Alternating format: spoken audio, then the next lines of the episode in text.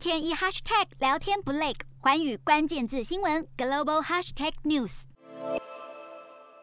我们要来关注到的是位居在公司顶端的 CEO。那么，职场资讯平台也就是 Comparably 呢，它日前是公布了二零二一年的最佳 CEO 评比的统计。那我们可以看到，Adobe 它的 CEO 呢，纳拉延是拿到了第一名。那么，IBM 的执行长克里希纳，他刚好呢就是位居在第二名。而微软的执行长他叫做纳德拉，他是排在第三名。不过，我们要来看到二零二零年的时候，Comparably 呢，它评选为年度最佳。CEO 的，也就是 Zoom 的元真，他这次呢是掉到了第四名。但是这一节我们主要要关注的就是前两名，也就是 Adobe 以及 IBM。我们先来看到排名第一的 Adobe 执行长纳拉严，其实呢他曾经是在苹果担任工程师，而且是长达六年的时间。不过他在一九九八年的时候，他是获邀加入了 Adobe，他就担任了产品行销与开发资深副总裁。那么接着到了二零零五年的时候，他就成为营运长。二零零零七年，他就接任了执行长。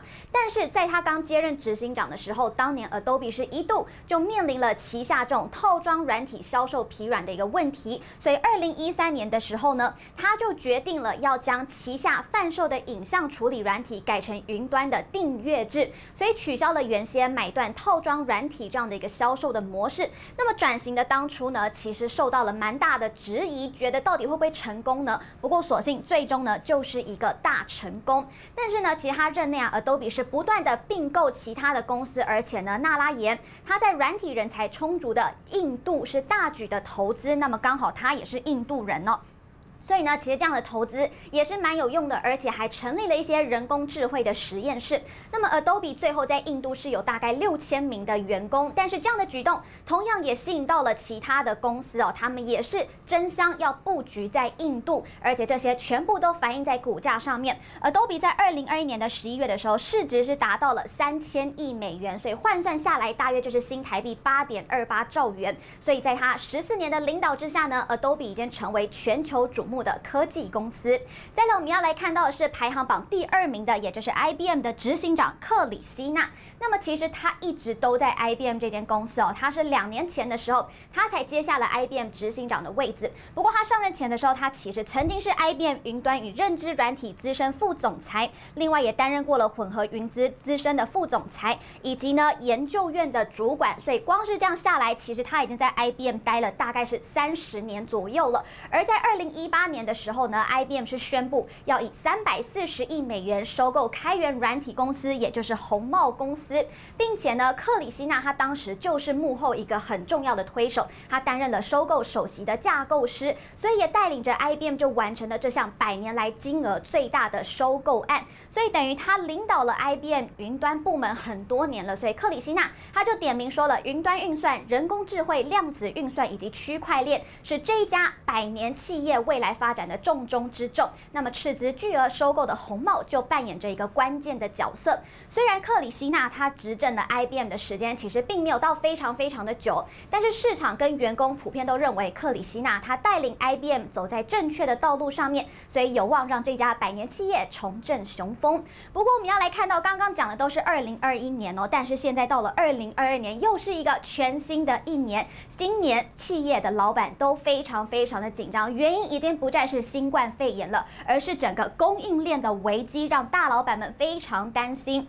所以接着我们就要来看到，根据全球资讯公司调查就显示了，其实有高达百分之七十二的企业高层，他们很担心今年呢，也就是二零二二年的时候，会因为业务中断而失业。那么在新年的前十大担忧榜单当中呢，我们可以看到第一名就是供应链，第二名是劳动市场，第三名是数位化。但是其实呢，这上面都没有新冠肺炎哦，所以新冠病毒根本没有排在这前十大担忧的榜单上面，而且只有百分之三的。企业高层他们首要担忧的才是新冠病毒。那么剩下的，其实我们可以看到，接下来还有百分之九十四的企业，他们都认为说呢，接下来企业的模式需要在三年内的时候，其实他们要来进行一些的改革。那这一份调查呢，它主要呢就是来自于北美、欧洲还有亚太地区，一共是十种产业的三千名执行长还有董事等等的企业高层。那么其中有一半的公司年收入就是超过十亿美元了，但是大家。し都还是很担心，在今年是有可能会丢掉饭碗的。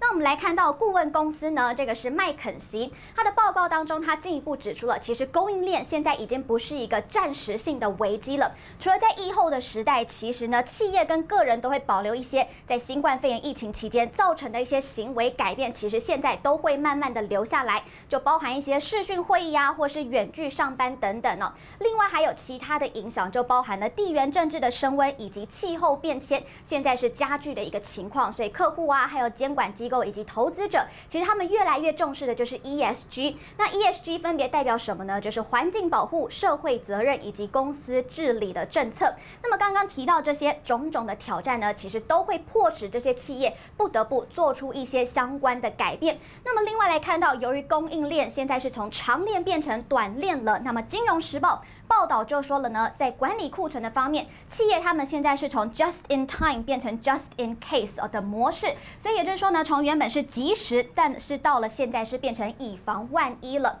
那么在这样。复杂、不确定和快速变动的环境之下，身为这些转型催化剂的 CEO，他们又要如何来带领公司、带领整个组织走上一个正确的道路呢？我们要看回来，麦肯锡的报告就提供了三项关键的要点，分别呢，第一个就是要制定一个弹性、能够承受风险的供应链的结构。所以要抛下这种集中化以及规模等过时的想法了。另外就是要能够大胆的投资，实现端对端这样的愿景的项目。所以加速实施数位化也是蛮重要的。最后来看到就是要改良。供应链对外部环境的及时可见性，还有系统化的反应，就是希望可以来达到灵活性。所以可以看到，一场疫情呢，其实正在恶化全球的供应链的问题。那么，二零二二年企业就需要调整相关的营运模式，来制定一些防范的策略，才不怕下一只黑天鹅来袭。洞悉全球走向，掌握世界脉动，无所不谈，深入分析。我是何荣。寰宇全世界全新升级二点零版，锁定每周三、周六晚间九点，寰宇新闻 MOD 五零一中加八五凯播二二二以及 YouTube 频道同步首播，晚间十点完整版就在寰宇全世界 YouTube 频道。